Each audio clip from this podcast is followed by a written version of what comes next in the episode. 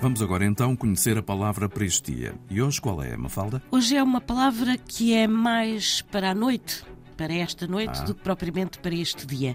E a palavra é fantasma. Ah, por causa do Halloween. Por causa do Halloween, exatamente. E um fantasma é, como toda a gente sabe, uma suposta aparição de uma pessoa morta, um espectro, uma alma do outro mundo, e é também uma visão ilusória criada pela imaginação, uma quimera, e em sentido figurado usa-se a palavra fantasma para referir uma realidade passada ou possível que assusta ou atormenta alguém, ou seja, alguém alguém que tem um fantasma no passado. E fantasma pode também ser uma ameaça, um perigo, e por fim também se diz de alguém que perdeu as qualidades ou características que teve no passado, que é um fantasma de si próprio.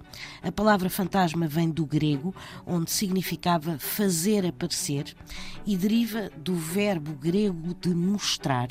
O termo fantasma está ainda ligado a fós, que em grego significa luz e uma palavra aparentada a fantasma é obviamente fantasia, ou seja, algo que não é real e que só existe na imaginação. Palavra do dia, a edição é de Mafalda Lopes da Costa.